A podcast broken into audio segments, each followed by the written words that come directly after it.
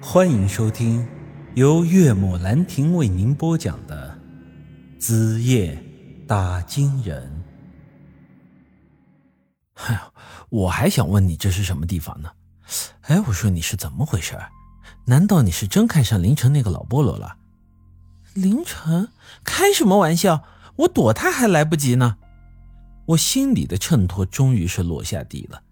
果然，姬姐并不是自愿跟着凌晨来到这里的。之后啊，我一番详问，才知道姬姐根本就不记得刚才发生了什么，也完全不记得刚才在大街上叫住她和凌晨的事儿。姬姐告诉我，今天中午她和我一起吃了午饭之后，我就去了简家帮忙改风水，而她呀是直接回了家。由于之前跟我说好，以后我俩的生活饭由他来做，所以啊，他还特意报了个美食培训班。下午的时候，他本来在家里捣鼓着要做些菜，等晚上我回来吃点评一下。谁知道我被简明彤那家伙留住了，晚上就一直没回去。姬姐在家里是左等右等，不见我回去，这心里头开始有些生闷气了，想给我打电话，恰好啊，我又忘带手机了。这天黑的时候，邮递员给姬姐送来了一封信。这姬姐拆开一看，居然是凌晨那个老菠萝写的。按照姬姐平时的脾气，凌晨写那么多信，她多半是看都不会看就撕了。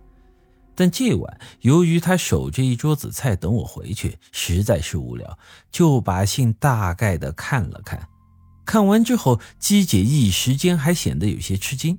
因为啊，这信和凌晨之前写的那些个油腻的情书不同，这是一封要和他撇清关系的信。凌晨在信里说啊，自己追了他这么多年，也没得到什么回应，这心里真是觉得有些累了。而且他早就看出我和姬姐的情侣关系是假扮出来的，这目的就是为了针对他。凌晨说啊，姬姐既然这么讨厌他。那他呀也就不再惹人烦了。他说今后不会再纠缠季姐，并且祝季姐能有一个幸福的后半生。季姐看到这里，这一时间本觉得还挺暖心的，可是信件的后面却还提了一件事情，也就是前段时间凌晨他老婆穿红衣服跳楼自杀的那件事。他说啊。他老婆对他怀有怨念，死后果然是变成了鬼找到了他。最近他是成天提心吊胆。凌晨知道姬姐懂一些风水上的东西，所以希望姬姐能帮个忙，帮他处理一下他前妻的这个事儿。姬姐本来是不想帮他这个忙的，但是又想到这些年来凌晨对他的确是付出了不少，无论是这金钱还是感情。凌晨这家伙虽然说是凡人，但终究不是什么大恶之徒，而且人家现在说了，以后都不再纠缠他了。于是呢，姬姐就决定在分开之前帮他这个忙。于是两人电话联系，约了个咖啡馆见面。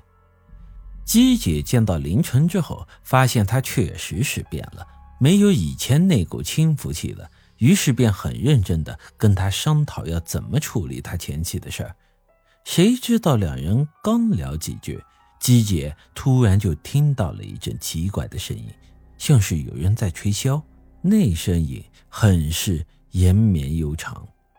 听到这个箫声之后，姬姐开始有些犯困，在晕倒之前，她却看到了凌晨在对她坏笑，她这才知道自己上当了。可是已经为时已晚。之后啊，姬姐便一直处于昏睡状态，直到刚才醒来看到我。听完她说的这些，我摸着下巴仔细的想了想，用箫声将人催眠。凌晨那个老波了能有这种本事吗？还有啊，就是他在信件里提到了他那个跳楼而死的前妻，难道就是刚才那个红衣女鬼？这实在是太奇怪了，他让姬姐驱鬼的事儿既然是假的，那为什么刚才的红衣女鬼会真的出现呢？正当我疑惑之际，姬姐突然说：“对了，你是怎么知道我在这里的？”“啊，这个嘛，只是碰巧而已。不过话说回来，我还得感谢一下那丫头，要不是她的话，我刚才可能就不会跟过来了。”丫头？什么丫头？